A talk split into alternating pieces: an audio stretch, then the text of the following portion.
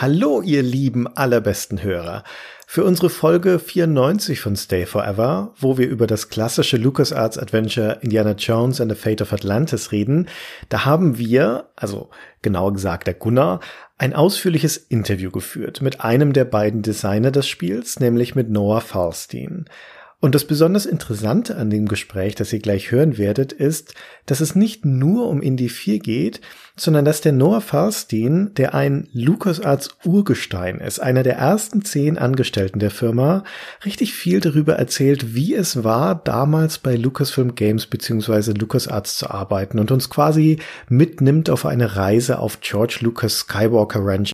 Ich fand das lebendig und spannend und sehr erhellend und hoffe, dass es euch auch so geht. Und naja, über Fate of Atlantis erfahrt ihr natürlich auch das eine oder andere. Hier sind Gunnar und Noah. Viel Spaß. So we'll go in medias res. So would you like to introduce yourself in a few words, like in two or three sentences, where you came from, what you do now? Sure. My name is Noah Falstein. I am a longtime game designer and have been working in the games industry since 1980. My early years were mostly at big companies like LucasArts. Then I did a lot of freelancing. And most recently, as a full time job, I was chief game designer at Google for four years. And now I'm working with games and medical applications. You're at a party and somebody has heard you're a game designer and he walks up to you and says, You know, I heard you people have philosophies. What's your game design philosophy? Tell me in a few sentences. um, boy, that's an interesting one. Well, I think the thread that has gone through my work in game design, uh, it wasn't quite intentional, but looking back, I've realized I've had a pattern in that I like to make games that uh, use their interactivity to adapt to what the player wants.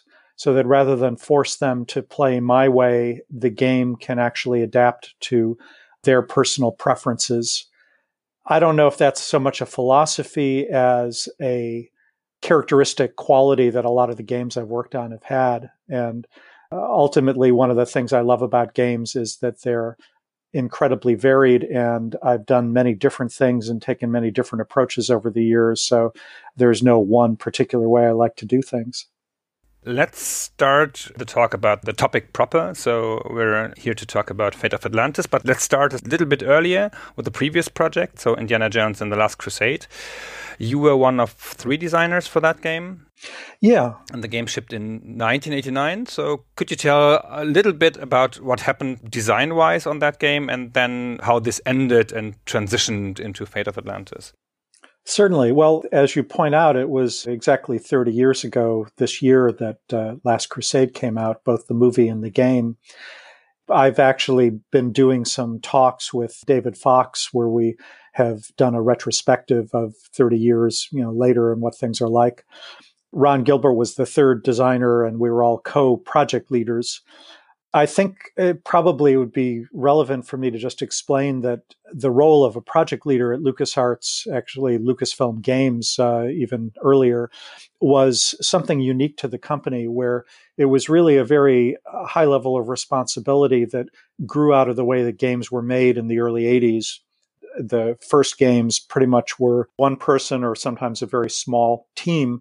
And the person in charge had to not only be the lead designer, but was also the main programmer on the game and essentially what a producer would be today, uh, managing the production issues and working with the people doing all of the outside aspects of the game, you know, like the box and the manual and the things that were included in those days. So it had a lot to do. And at LucasArts, we started experimenting with having multiple project leaders on a project. And Last Crusade was the only game I believe that we ever had three co-project leaders, and it was a, a, bit of a special case for many reasons. So that was an exciting thing to be doing. And I worked with Ron Gilbert and David Fox because I had started on Last Crusade on my own, but we had a, an extremely tight schedule wanting to get the game out in about seven or eight months to coincide with the launch of the movie Indiana Jones and the Last Crusade. And I realized I was just getting overwhelmed that there was no way I could do it on my own. And David and Ron both had the most experience in making our adventure games previously and were kind enough to drop their current projects and come and work with me. And the three of us together created Last Crusade. And I would say, relevant to Fate of Atlantis, one of the things that I was working on from the beginning and that uh, became incorporated in the Last Crusade game was this idea of having a game that had different qualities for different people. So if you came in and you liked action and you wanted to fight and blow things up, there were a lot of opportunities for that. If it was more about puzzle solving or about dialogue puzzles, each of those were included. And we felt that that was appropriate because Indiana Jones as a character had all these different qualities of being an archaeologist, but also being a fighter and a man of action and a man of romance and relationship.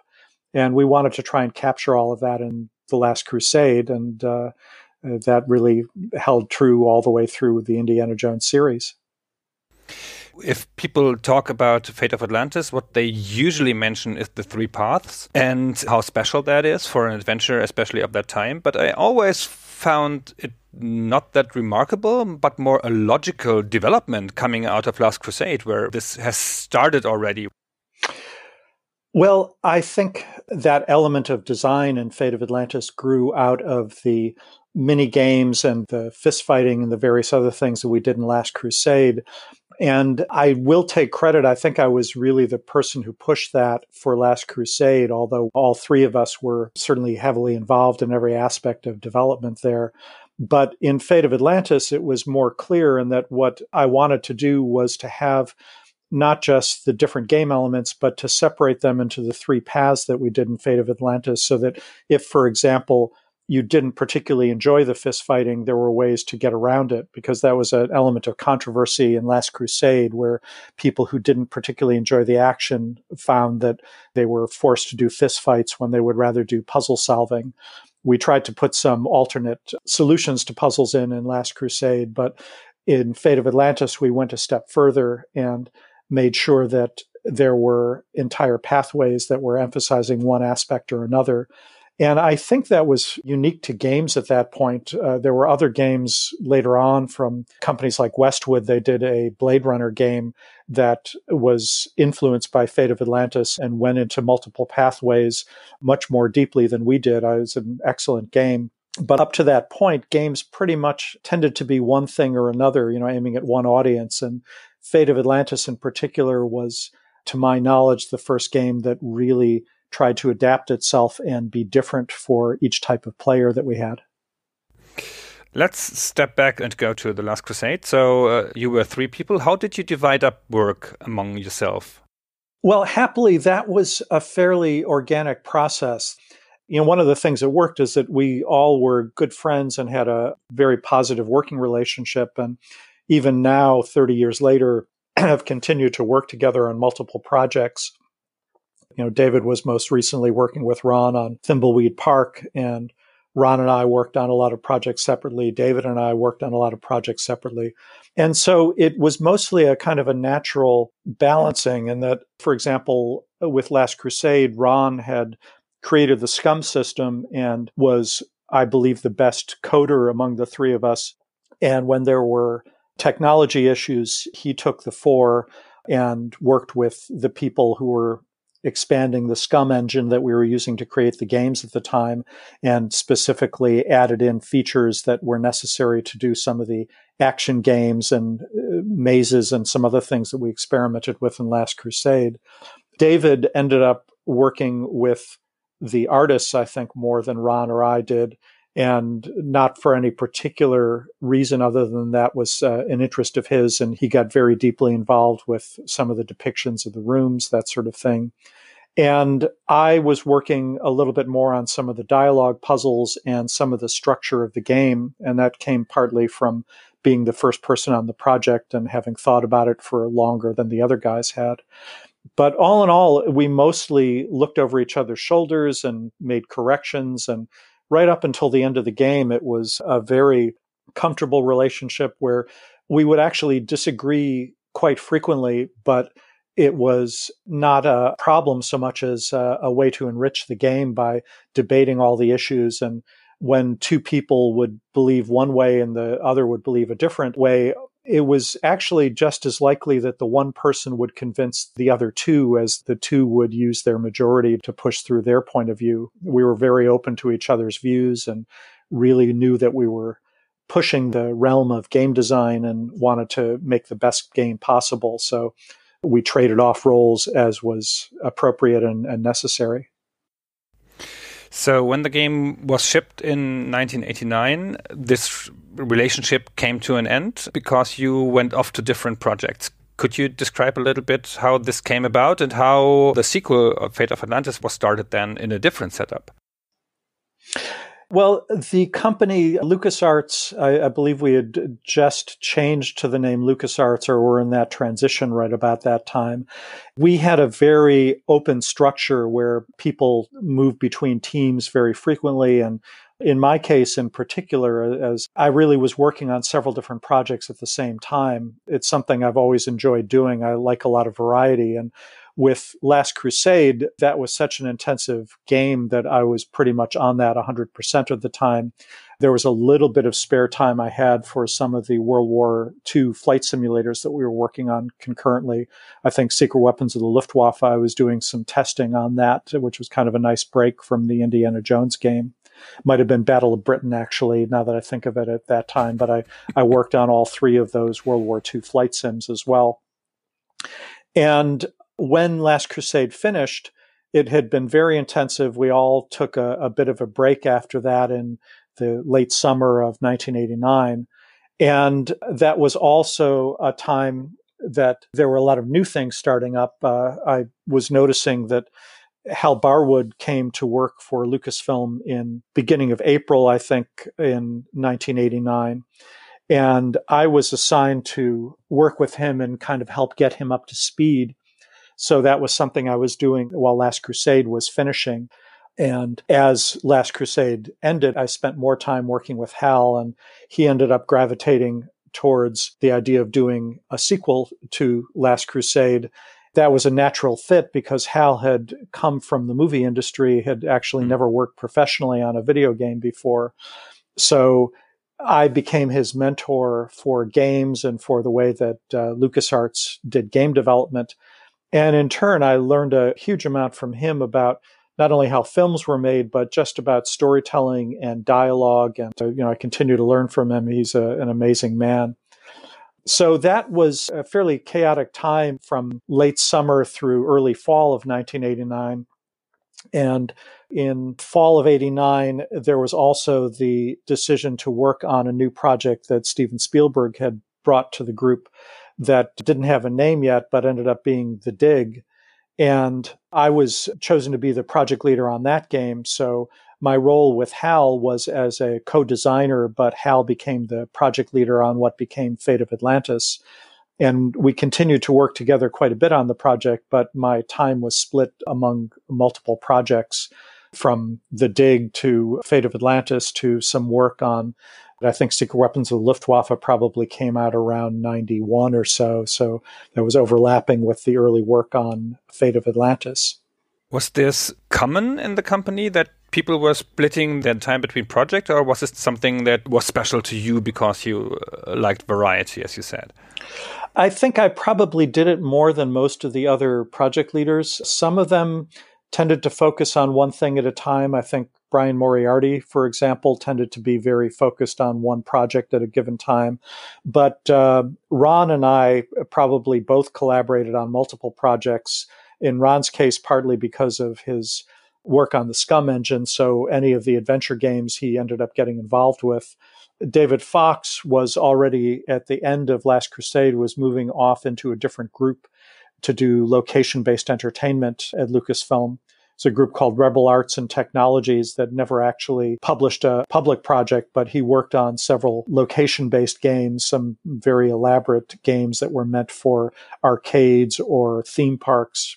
Uh, unfortunately, that division of the company never quite uh, gelled, so um, didn't work. But each of us were working on multiple things, so it wasn't that unusual I certainly took it to a higher level than I think most of the other people there. So you were doing the dig and helped with the early work on Fate of Atlantis, and then you know the things happened around the dig that happened, and then you drifted fully back in order to work with Hal on Fate of Atlantis. Is that how it went? It was a little more complex than that. We we continued to yeah. well, that's the thing. I mean, you know, looking back at my notes from those years and just remembering it, a lot of what we did was reactive. You know, based on developments. There were changes in the management of LucasArts. Steve Arnold, who had been my boss for pretty much the whole time I was there from 84 up until around 1990, left the company around then. And Doug Glenn took over, and then uh, someone took over from him. And all this happened in fairly quick succession during the time that I was working on Fate of Atlantis. There were layoffs in the company. I was actually laid off in early 1992 while Hal was still working on Fate of Atlantis. So I got to be involved with the entire design process and a lot of the early kickoff, but Hal was the project leader and the one who saw it all the way through. But because Hal was new to the company, I ended up having I think, uh, an outsize influence on things. And even after I left LucasArts, Hal and I remained friends, and I would come over and talk to him and give him some feedback on how the game was going. I did a lot of early testing on the game. So I was involved all the way through, but uh, mostly on the design side. And it's probably worth saying that at first the idea was that we would do another Indiana Jones game because The Last Crusade was the most successful game that LucasArts had done to that point. I think we sold about a quarter million copies, which by today's standards is not a lot at all. It wouldn't be very successful. But in the late 80s, that was a really big hit. And I don't remember our total budget, but it was probably uh, a few hundred thousand dollars, maybe two or three hundred thousand for the entire game maybe even less than that, and selling a quarter million copies. And I think LucasArts cut was somewhere between six and ten dollars a copy that we sold. So it was uh, extremely profitable. You know, made many times what it cost to produce the game. So there was a lot of eagerness to do another Indiana Jones game, and at first, Hal and I were given one of the scripts that had floated around by an author named Chris Columbus, who worked on a, a lot of different movies in, in, Hollywood. He had a script he had done for what was Last Crusade, or you know, was the third Indy movie that was rejected, and they chose the Last Crusade script instead. And George actually, I think George Lucas suggested that we take a look at the script and maybe base the game off of that. But the more we looked into that script, the more unhappy we were with it, and we saw why they had rejected it as a movie concept in fact, currently it's available online. I've seen it in a few places. Uh, it was about Sun Wukong, the Stone Monkey King, which is a very famous Chinese legend. And I was actually just recently, just a few weeks ago, going through some old boxes in my garage and ran across my notes on the script. And I was very sarcastic about how misogynistic and painful it was to read that Indiana Jones has a kind of a comic foil, which is a woman who is one of his students who stows away with him and, and is involved in the adventure mostly in that she's constantly trying to come on to him and seduce him, but she's painted as unattractive and overweight and he spends the entire script just making fun of her and pushing her away and she ends up teaming up with the bad guys at one point. and i mean it was just really a very anti-female script but we looked at it as a game concept and didn't think it was actually a great potential for a game and we're really happy when we went back to George and to Steven Spielberg and said, Do you mind if we do something different? And they were perfectly fine with us going off in a totally different direction. So that was a great relief to us. So, how did you choose the Atlantis mythos as the main topic? Well, I think first and primary to the uh, whole philosophy that Hal and I had is that we really enjoyed the initial Raiders of the Lost Ark movie and wanted to get more of that feel into our game. We felt that the series had drifted away from that a bit over time, and we thought that would be a lot of fun. We also wanted this game to feel like a worthy successor to the films, uh, almost as if it were a film in itself. And that came, of course, a lot from Hal's background as a filmmaker. And he had worked with both Steven and George on a number of films previously. He was actually the ghost writer, along with his partner, Matthew Robbins, on Close Encounters of the Third Kind, and uh, even shows up at the end of the movie uh, as a, an extra. And Hal's filmmaking sensibilities really influenced the feeling that we were going for. The first thing was what is the thing that Indiana Jones is going for, is trying to get that, you know, really is the center of the movie or, you know, in our case, the game. And we felt that the Holy Grail was a great thing. We thought that the Ark of the Covenant was very resonant. We weren't so excited about the Shankara stones in Temple of Doom. We felt that that had drifted a bit. And we wanted to go with Western mythology rather than Eastern, you know, looking at the Sun Wukong story. That would certainly resonate with the Chinese, but we knew that our main audience was North American and European, so we wanted to appeal to those sensibilities. And so we spent a lot of time thinking about mythology and exciting stories. And luckily, the games division was located at Skywalker Ranch, there was a period of about four years that I think were some of the most productive and creative of the companies that we were at the ranch. And the ranch has an amazing library, this two story library room that is both a working library and almost a film set in itself. It has this beautiful marble, Italian marble fireplace with a an original famous Maxfield Parrish painting that's from George's private collection hanging over it. There is a huge stone stained glass dome that covers the center of the library and brings colored light down among the rows and rows of books. And most of the books were very heavily graphically oriented. It was originally intended as a visual reference for a lot of the ILM people to come and, and take a look or filmmakers to, to come w- up with ideas about the ways that films could look or their settings. And so it was a great source of inspiration for us. I came up with the idea for PHM Pegasus, one of my earlier LucasArts games from one of the books I found there. And so Hal and I spent hours and hours going through books on mythology, books on ancient history. And we narrowed it down to two things that really caught our eye as being very promising.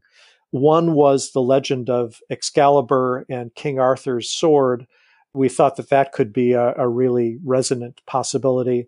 And the other was Atlantis. And we debated about those two, but a couple of things swayed us. One of them was realizing that Excalibur, pretty much as a story, would probably center on the British Isles and not have a lot of reason to have Indy travel around. And that just didn't seem exotic enough because, you know, in every movie, he goes all around the world looking for things. And that was part of the feel of Indiana Jones.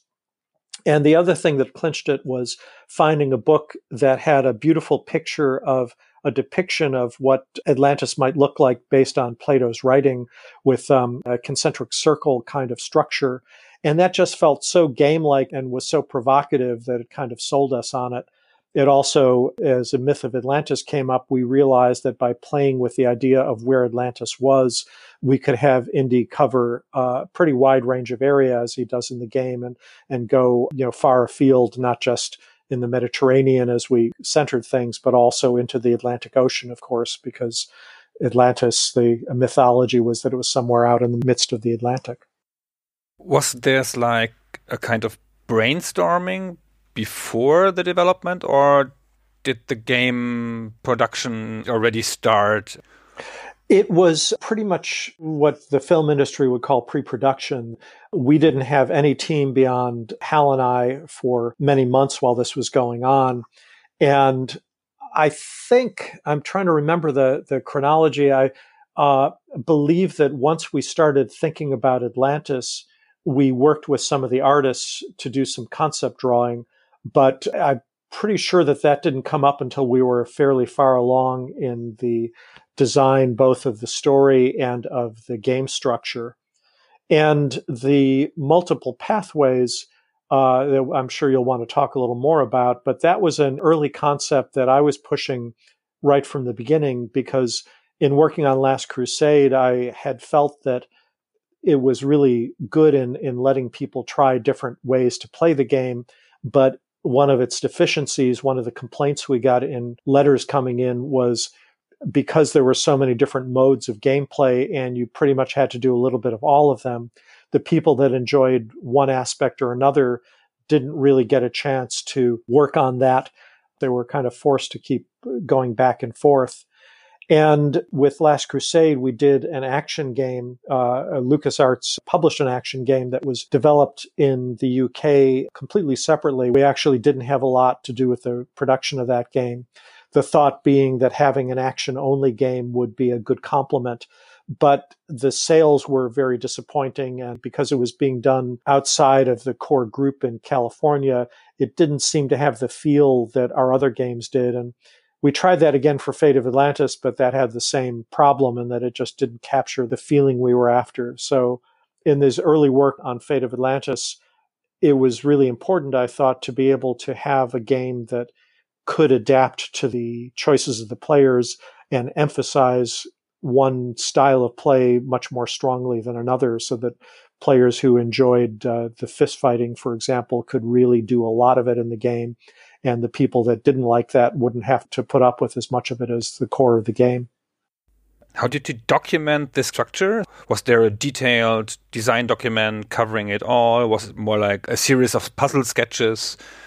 So, how can I picture the work environment and the way that ideas were nailed down? I guess the picture I have in my mind is of Hal and I in this beautiful library environment with half a dozen books spread out over a very big table that they had out there and pieces of paper, you know, just regular sheets of paper that we would be doing sketches. We would sometimes be inspired by things like the design of Atlantis that we saw in the book.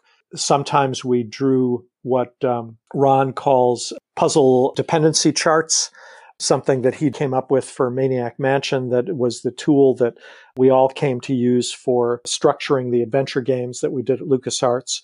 And those are more like flowcharts, but there's a very specific style to the way those, those are created.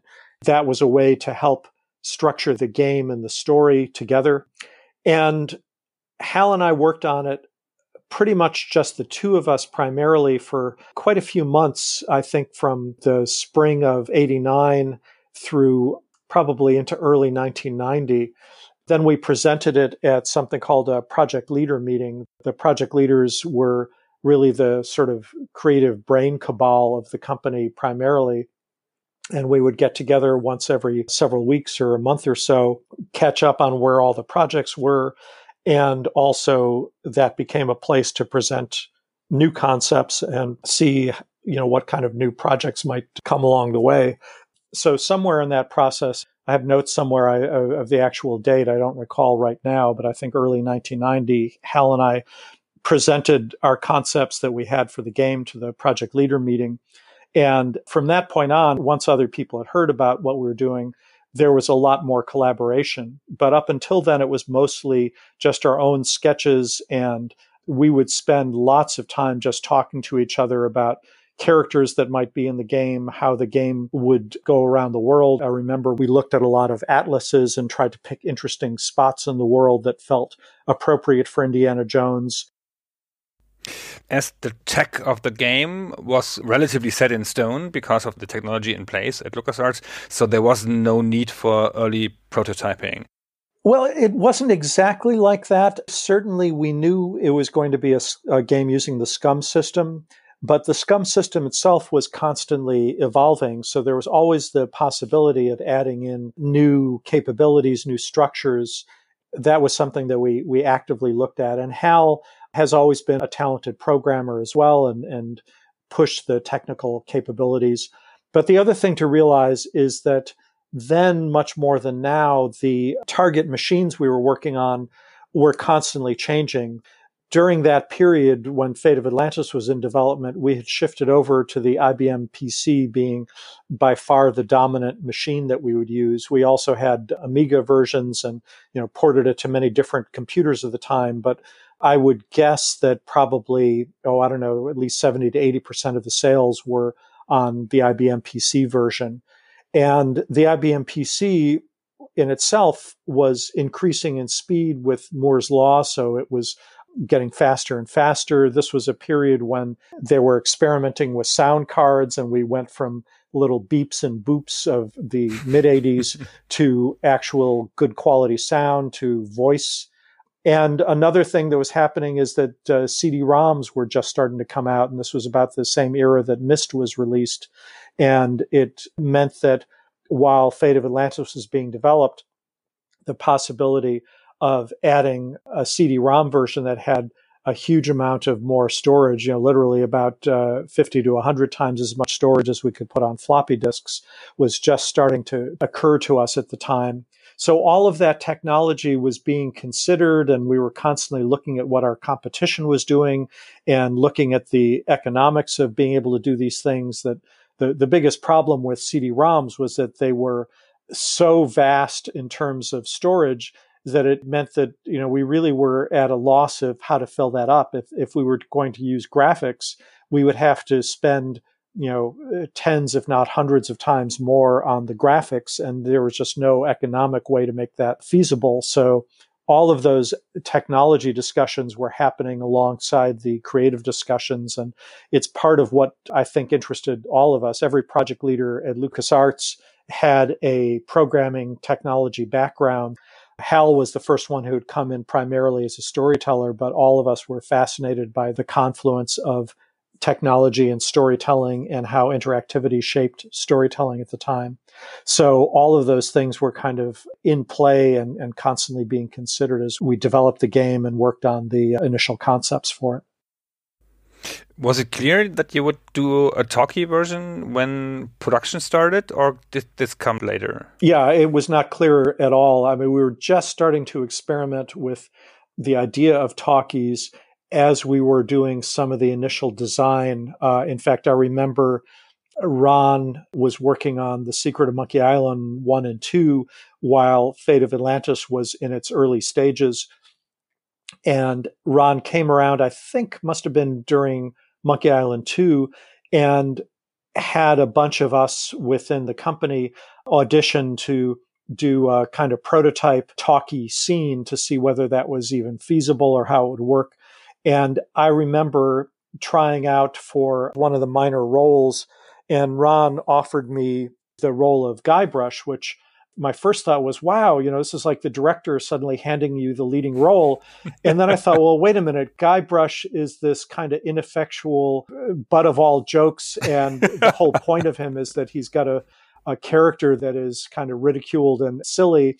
And I wasn't so sure it was a compliment that Ron had pictured me as, as the voice of Guybrush. But even that prototype, I don't think went beyond early stages because we realized that we weren't up to uh, it was a combination of the technology and the economics of it all. The first CD-ROM based project we did was for Loom, and Brian Moriarty did an audio CD with a separate audio play and a lot of music, beautiful Tchaikovsky music that was put on the CD because it was much more economical to fill a CD with music than it was to come up with dialogue and hire voice actors much less to do it with artwork, which would have been, you know, much, much more expensive to fill the CD that way. Did any of you have experience with the whole process of staging voice and hiring the actors, or was it something that you could draw upon from other parts of the company? Yeah, at Skywalker Ranch, our building was just a five minute walk from the Skywalker Sound building, actually called the Tech Building. And that was one of the more magnificent buildings at the ranch. Still is, actually. I was just there for a screening earlier this year. It has a 300 seat theater that called the Stag Theater because there are these Art Deco deer stags framing the theater. It has a huge soundstage that is meant for a symphony orchestra to be able to be staged in.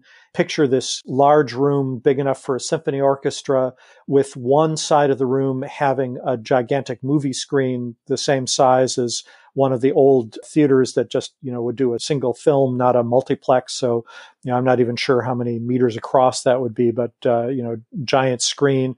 The other side of the room had a control room with a giant sound desk with all these sliders to control all the different types of sound mixers and glassed in so that within that booth they could talk to each other while the orchestra was playing. And the conductor of the orchestra would face the orchestra with the screen behind the orchestra. So the conductor would be essentially watching the movie and the orchestra would be watching the conductor as he or she would conduct the music, trying to time it exactly to the scenes that were showing up on the, the movie screen. And so that was just one example. They also had Foley stages where you do sound effects and many different recording rooms for actors to come in and record different scenes. So all of that was happening simultaneously on films while we were working on the games. And we would often walk over there and get to be friends with a number of the people working in those buildings and, you know, on those projects one of the great advantages and marvelous things about working at Lucasfilm is that our games group was tiny compared to the rest of the company, but we were always uh, immersed in the filmmaking and the technology going on. I mean, even earlier than that, the people who were the computer graphics group at Lucasfilm were good friends of us because we were the only two groups trying to do computer technology and make that uh, useful for storytelling. And those were the people that went on to form Pixar when Steve Jobs bought them and they became a separate company. So there was a lot of collaboration and we learned a lot and often would use the facilities and often the expertise that the other parts of the company uh, specialized in that way. Could we stay here a moment and could you describe just how the premises looked? So, how was the office? Where was it located? Was it big? Was it small? Did you work all in a room or you know separate offices? Well, for Fate of Atlantis, we went through a transition that started when we were at Skywalker Ranch, and we were doomed by our own success. And that as the games group, LucasArts, grew, we got too big to fit on the ranch. There were some very strict limitations to how many people could work there based on the county and the fact that it was literally a working ranch. They, in fact, needed to have ranch animals. There were some cattle and goats and uh, sheep, I think. In order for George to have this beautiful facility, he actually had to have it zoned as a working ranch. So that was going on as well. And there was a limit to the number of people, and most of the people who were there, I think there was several hundred people. I forget the exact number, but we only had about 50 or 60, I think, at LucasArts at that time. But we were constantly hiring and wanting to expand. And so in 1990, I think, or maybe early 91, we had to move off the ranch back to the buildings where ILM was located in San Rafael. This was, oh, probably about 20 kilometers to the south of Skywalker Ranch. So there was a transition. Early on with Fate of Atlantis, as I said, Hal and I were working in the main house at Skywalker Ranch in the library in this beautiful room. The offices for all of the games group, the LucasArts group, were in a building called the Stable House. And maybe I should say Skywalker Ranch was built in the 1980s, the early 1980s, with money from the for Star Wars trilogy. And George spent about, I think, a hundred million at that time and has probably put several hundred million more into it since then to build this amazing, almost Disneyland like facility out there in the rural parts of Marin County where, where I still live today. The ranch had a fictional story about a New England sea captain who, in the late 1800s, had made a lot of money in the New England sea trade and had come to retire out in California and had built this beautiful house, Victorian house, in the late 1880s. And then over the next 20 or 30 years, had several children and built more buildings. And each of the buildings at Skywalker Ranch had a story behind when it was built and what its purpose was that was all made up and you know never actually had those purposes but they were built as if those purposes had been behind them so for example the tech building that i mentioned a little bit earlier had been a bootleg wine and beer production facility during the 1920s when the US was under prohibition. And there was a whole storyline that he had come up with about that. And parts of the construction were based on bootlegging alcohol when it was illegal in the United States. And also because it was built in the 1920s, it had an Art Nouveau shading into Art Deco style that uh, was popular at the time. Whereas the main house where the library was was 20 or 30 years younger than that. So it had much more of a Victorian kind of feel to it. And so you, you had this almost Disneyland quality where the buildings were extremely beautifully done with all sorts of workmanship and meant to fulfill a story. But then the actual production on Fate of Atlantis was done back at the Kerner complex, it was called because of the street we were on was Kerner Boulevard. And probably remember that Klaus Kerner is one of the villains in the game, and mm. he hmm. was named after the street and the, the location we were in.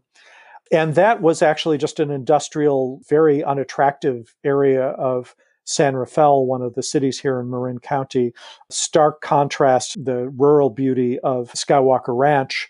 But, uh, you know, we were techies. We were inside our offices with our computers most of the time. So even though the ranch had a lot to do with our setting and our state of mind, I think, in designing the game, it wasn't all that central to the actual production of it. So it was a perk to work there for a while, to have been part of that. Oh, it was amazingly, you know, amazing privilege. I fully expect at some point, you know, in my retirement, I may become a, a docent and, you know, help conduct tours of the ranch if it ever becomes a, a public area. in many ways, it's a bit like um, Hearst Castle, far to the south in California, where mm. you know they have people talking about what was going on when all of the movies were being made there. And my guess is that at some point in the future, the same fate may await uh, Skywalker Ranch. Uh, let's talk about the game. What was the design goal of Fate of Atlantis? What kind of experience did you have in mind? You already touched this a little bit, you know, with the variety and the things that were coming out of Last Crusade. But did you have a high level goal except a movie like experience in an adventure game?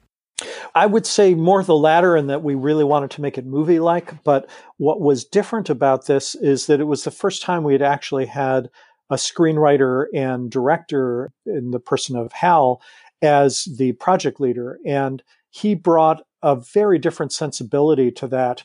I think uh, one of the best examples I have is we were talking at one point about Indy and Sophia having a conversation and walking along as our virtual camera followed them as they were having this conversation.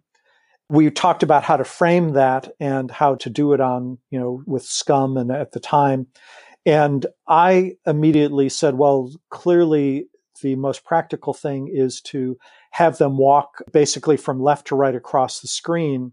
And we can actually have them sort of stay in the center of the screen and scroll the landscape across the screen from right to left. So it looks like they're walking along. And meanwhile, the dialogue can go on and we can watch them talking. And Hal said, well, no, we really need to put the camera directly in front of them, have them walking towards the camera so that the perspective is of you sort of being on the path ahead of them. You know, if we were doing this in a film, we'd have the camera on a dolly and have it moving constantly backwards while it was looking at these people walking towards the camera. And I said, well, that's going to be a lot more taxing because we need to change the perspective on the background. And if it's left to right, we're doing a multiplane perspective, but the artwork doesn't have to change size to do it, having them coming towards the camera. Technically, it'd be much more difficult why would we want to do it that way? And Hal just said, oh, well, it's a basic filmmaking thing that if the characters are walking towards you in the camera, there's this sense that you are part of the conversation. You know, you know, if you think about it, if two people are walking towards you, you're instantly paying close attention to them. If they're walking past you, then it's almost acknowledging that you're not part of that conversation. They're not so important. And it was the kind of thing that he learned early on in film school that had never occurred to us as technologists. And as it happened, we never actually put that walking scene in the game because we realized that what he wanted to do was going to be technically too demanding for a very minor scene in the game. But that I think was indicative of how a lot of the creative work happened and that Hal would suggest things from his filmmaking background, from his storytelling background. And we would go back and forth as to how that would work, both in terms of the technology that we had at the time and in terms of the gameplay that we wanted to do. The game switches viewpoints quite often for an adventure game, especially for an adventure game of that time, you know, with the camera moving far up in the labyrinth of Atlantis. So, was that a gameplay decision, or was this informed by the will to be a little more cinematic and to give unusual perspectives? It was a mix of both. Hal gave a talk, I think, at the Game Developers Conference based on what he had been telling us at LucasArts over and over again that the positioning of the camera and the point of view does a lot psychologically. You know, I gave you that one example. Another one was that when the camera is high up and looking down on a scene from a distance, it gives you a sense of emotional detachment. And so when I had suggested in some cases that we have the camera farther away, he had pushed back saying, no, that's going to make you feel like you're really not part of the action. But I pushed back saying, well, but from a gameplay standpoint, if you're trying to find your way through a maze, if you're doing it from a first person or a close in perspective, you can't really get a good sense of the scope of the maze and it's going to be frustrating and confusing for the players. And so we were constantly pushing and pulling back and forth on uh, how to do both of those things at once. And we often would cut back and forth from a long distant view to a close up view and have some of the more emotional, intimate impact in the close up view, but then use the distant view for more of the gameplay. You know, in Fate of Atlantis, for example, the scenes on the island of Crete, we wanted to get a sense of the entire relationship of the dig site there so that you could solve some of the puzzles and align things. And that was a case where you really needed to pull far back. And I should say that all the SCUMM games had a very, very tight budget on the number of different screens that we could show. Uh, we we called them rooms because the system itself had been developed for Maniac Mansion, so it was all meant to be different rooms within one big mansion. But we ended up using the term room loosely for any given scene, whether it was one or multiple screens as you scrolled across it. And the games got more and more ambitious and bigger as the technology improved. But we always were limited by the budget we had to create all the artwork for it. So we were constantly realizing that we had to cut back and figure out how to reuse the artwork we already had rather than create new artwork because we just couldn't afford to create all of the visions that we would love to for the full extent of the game. Was there a maximum number of rooms?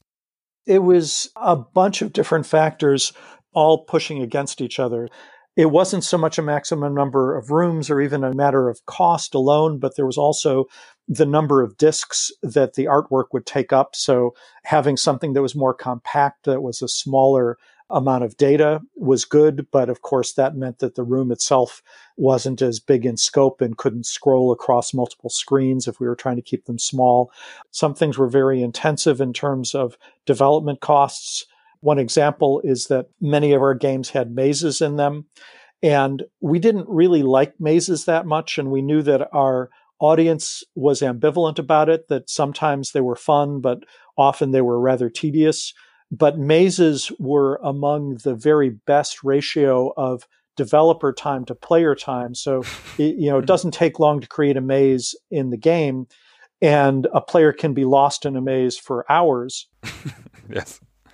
Well, one example I mentioned Loom before, and that came out while uh, Fate of Atlantis was still being developed. And that was one of the first, I would say, casual games that had ever been made, and that it was designed to be finished in a matter of just, oh, three to five hours instead of the 20 to 40 hours that had been more typical. And many, many of our hardcore players hated that. And we got actual hate letters saying, you know, it was just a terrible thing and they felt they'd been ripped off. And it was really challenging to provide all those hours of gameplay. You know, certainly a lot of our players demanded it. You know, we felt that the optimum size of a game was actually quite a bit smaller than that. We wanted something that people could get through in, you know, maybe five to 10 hours uh, tops and Fate of Atlantis, in many ways, was a different tactic you know, one of the reasons I was pushing for the multiple pathways is that it gave us a way of, you know, having our cake and eating it too, in that somebody who really just wanted to play through a story and have a satisfying experience could play through the game in probably that sort of five to 10 or maybe 10 to 12 hour session. But the players that said, well, I'm going to be ripped off. I only got 10 hours of gameplay. Those luckily happen to be the completest players that said, well, but wait a minute, I, I hear there are other pathways and, oh, I have to play through the game at least three times. And we also did something that we had done in Last Crusade called the Indy Quotient that kept track of all the puzzles you were solving and made it necessary that if you really were a completist and wanted to see every bit of the game, we let you track that, but you would actually have to play through the game perhaps a dozen different times to be able to try every different ending, or at least replay certain sections of the game multiple times to try all the different variations. And that meant that somebody interested in just one story could play through it once and be satisfied. But the other people who would write hate letters about Loom could be satisfied by playing through every variation of the game and getting every last bit of enjoyment out of all those different variations. I still think it was actually one of the best ways of appeasing both of those types of players, certainly of the time. You know, since then, people have come up with other ways of being able to tackle that same problem. the problem has stayed with the industry since of then. Of course. Would you say this worked from the feedback you got from players right after the release?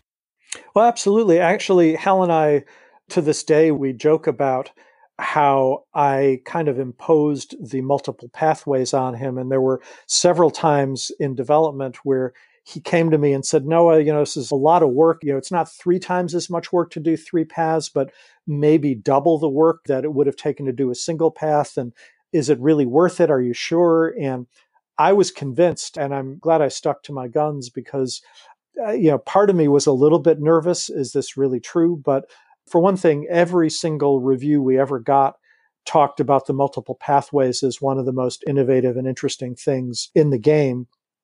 And so that alone got a lot of people excited about wanting to try it just for that aspect of the game. But more to the point, we got a lot of letters from fans who clearly had enjoyed playing one path in particular and were grateful that we had not forced them to do all the other stuff. I'd say most often it was people who played the team path and were really glad that they didn't have to spend as much time with the action and fist fighting. But we had a small but very vocal group of action players who felt exactly the opposite way. And it managed, I think, to please a lot of different styles of player that way. And I, I'm very proud of that. Uh, it certainly was one of the most unusual facets of the game and did so w- without interfering with the cinematic feel of the game. And in fact, I think it enhanced some of the cinematic feel and the, the fact that Indiana Jones as a character is so multifaceted and, and has those different aspects to his character. If you played only one of the paths, you missed quite a bit of content. I recently replayed the game and I had in mind that this was easier in terms of, okay, there's a little differentiation of this puzzle and slight variations, but the variations were quite massive. I felt that was a very um, consequential way to approach this. So, did you ever reconsider and say, oh, this makes the game much bigger than we anticipated? Well, Hal certainly felt that way at times. And, you know, as a project leader, he was the one really in charge of it.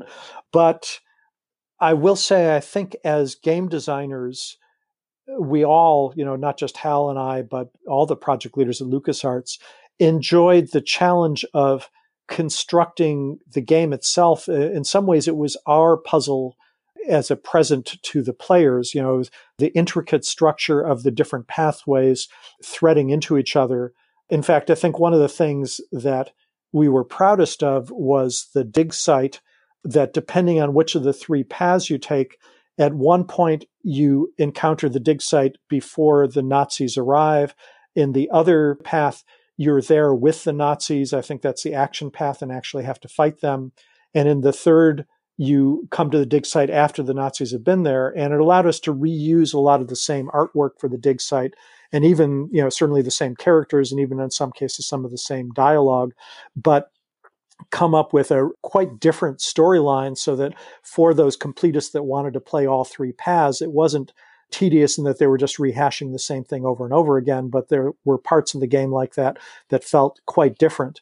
And yes, it was very difficult and we had some second thoughts. But on the other hand, that was part of what was fun about being a game designer and a game developer in that it was a challenge to ourselves of how do we create something that's so intricately structured like this. I mean, another example that I'm quite proud of that is also actually primarily Hal's doing is that uh, we researched the mythos behind Atlantis quite heavily, and, and Hal did so more than I did. Uh, I think partly because that's just his personality. He he throws himself into the research really deeply on these things.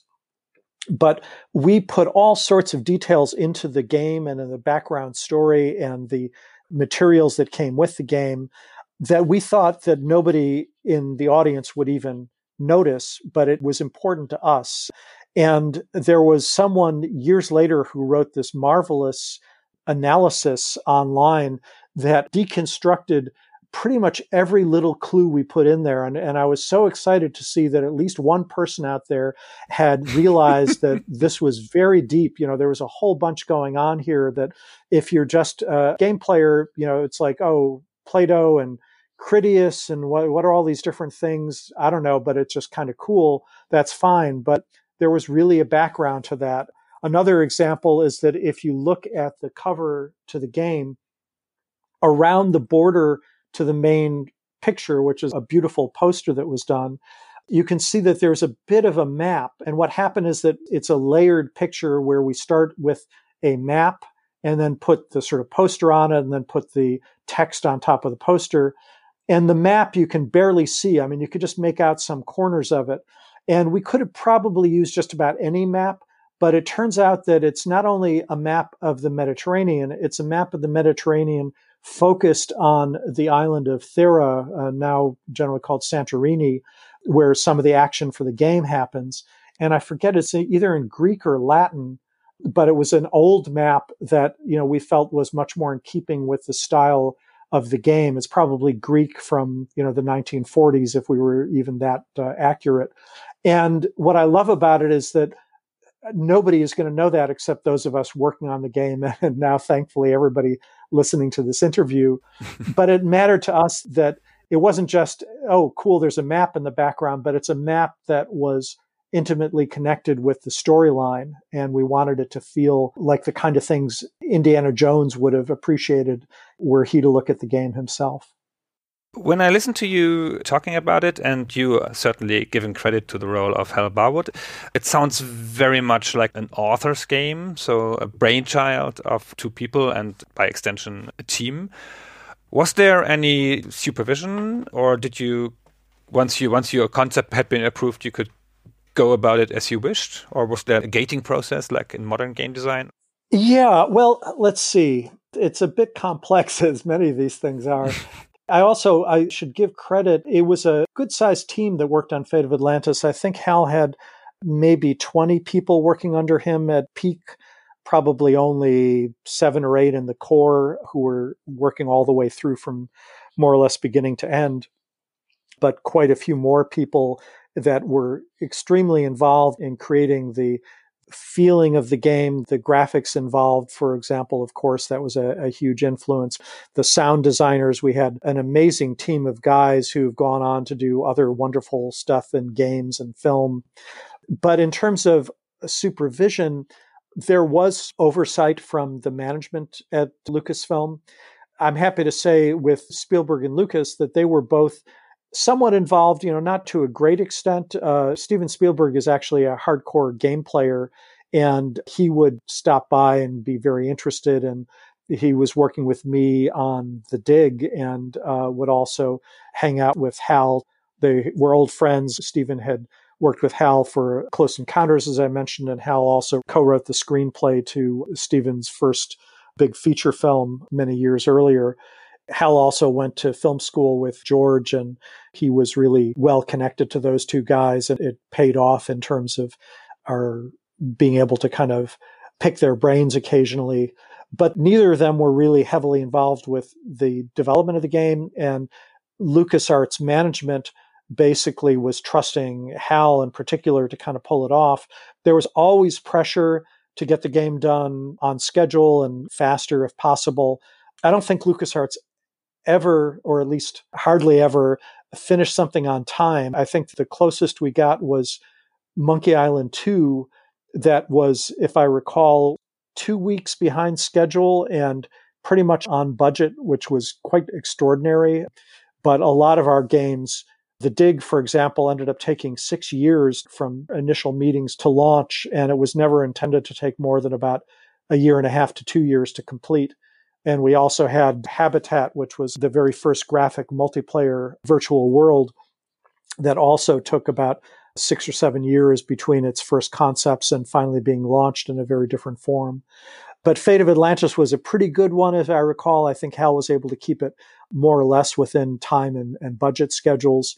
And mostly there was pressure to stay within those limits, but within those limits, we were given, if not carte blanche, at least a great degree of freedom to create new technology, to create new artwork, to use these different approaches I've described. And it was one of the things that I loved about LucasArts is that it was for many years a company that really treasured creative endeavor and the auteur and the individual contributor, but also the fact that it takes a huge team to make a movie. And because of that, they expected that you would need a good team of people to create a good game as well. And it was a company that understood that right from the beginning.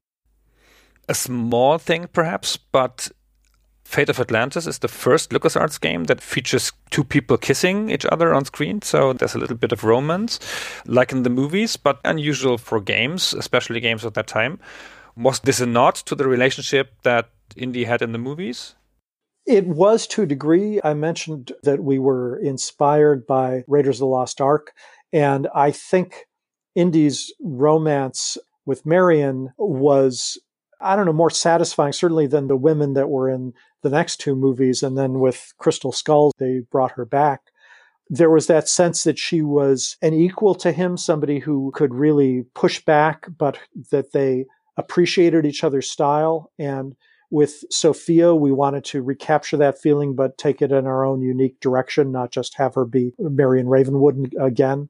And as a consequence, we wanted some of that sense of romance I would say that we hadn't done it. I, you know, and I'm not sure because the first two Monkey Island games came out before that. And Guybrush and Elaine's romance, although you don't see it close up, I kind of feel like we maybe we just suggested a kiss. But the main thing was not ever a sense of do we want to do it because of the story, but it was much more a technological limitation that the resolution we had in those days and the kind of pictures you could see were so limited that seeing a couple little pixelated characters kissing, I mean, if you think about movies, they always go into a tight close up and the faces fill the frame completely.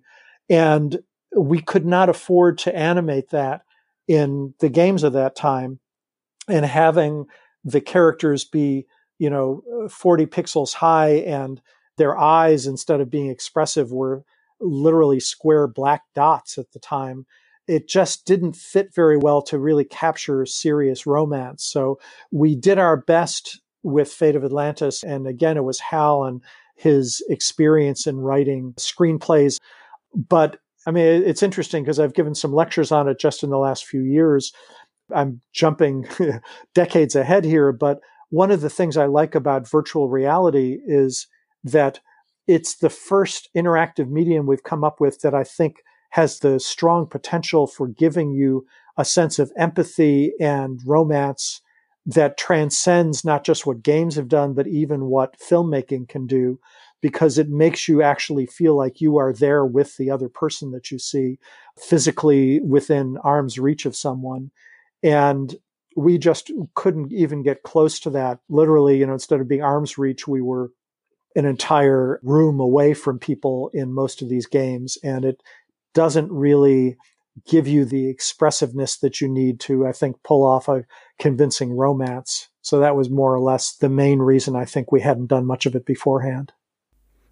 Still, it is a meaningful design decision, be it just because an extra animation had to be created in an economical game type like an adventure, where you, you can easily reuse the same animations over and over and over to create an animation for one minute of gameplay. Well, but consider a close up of a kiss. And this again gets back to something that we had to think about very much in those days that you don't as much these days. It wasn't a matter of one animation, it was a matter of how many pixels were changing on the screen over a given time. And if you have two characters whose faces are close to the screen, almost the entire screen is changing. And if you're doing multiple frames per second, that is tens of thousands, if not millions of pixels, all of which in those days had to be hand drawn and so reusing characters, we had, for example, reach animations or reach high, reach medium, reach low, so that the character would reach out to those three different heights. And you could then tie that into dozens and dozens of different circumstances where they had to, you know, reach for things in different places by positioning the character in one spot and having their hand just touch the right area.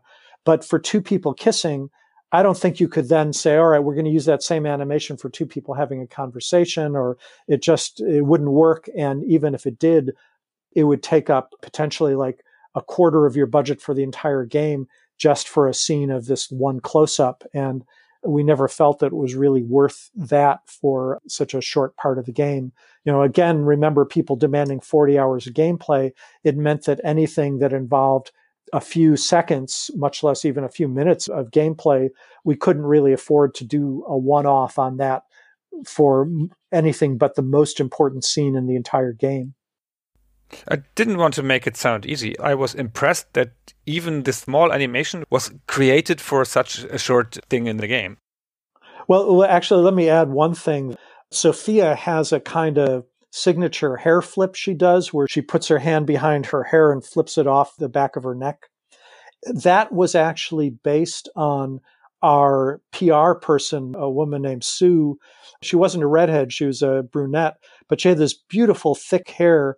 And when it came time for us to create the characters, Hal and I, you know, it, it actually embarrassed Sue quite a bit, but we got her to agree to be the model for Sophia's hair at least and she did that hair flip. We did a little bit of early rotoscoping to try and capture animations directly in those games. And I think it shows in the quality of moments like the one you describe. How successful was the game in terms of sales? Well, I'm proud to say it is to date the best of the graphic adventures in terms of sales that LucasArts ever did, which says quite a bit given that it came out in early 93 and they were making games, you know, all the way up through the end of the 90s. But sadly, I think it also has to do with the fact that the adventure game market kind of peaked at some point in the early and mid 90s. And mm. games like Grim Fandango, that I think probably was the best reviewed of all of LucasArts adventure games, certainly won probably more awards that year than any other game. It was just an amazing hit and yet uh, the numbers weren't as good. I, I, think we had over a million. I know it was over a million units sold of Fate of Atlantis, and none of our other games even got close. Hundreds of thousands was generally the best we could do in those days. And I should mention, actually, we were very grateful to Germany in particular, or I should say the German speaking countries, because Austria came in as well, in that for a lot of our games, they sold much better per capita in German territories than in the US. I remember Monkey Island 2 on a per capita basis sold 10 times as well in Germany as it did in the US. We were very grateful. You know, I, I still get more love for those old games in Germany than any other country that I've been to. So I just wanted to thank all the people of Germany and Austria for that. Still, it was a commercial success for LucasArts. And I believe there was talk or even the beginning of production for a sequel, but it never came about. What happened there?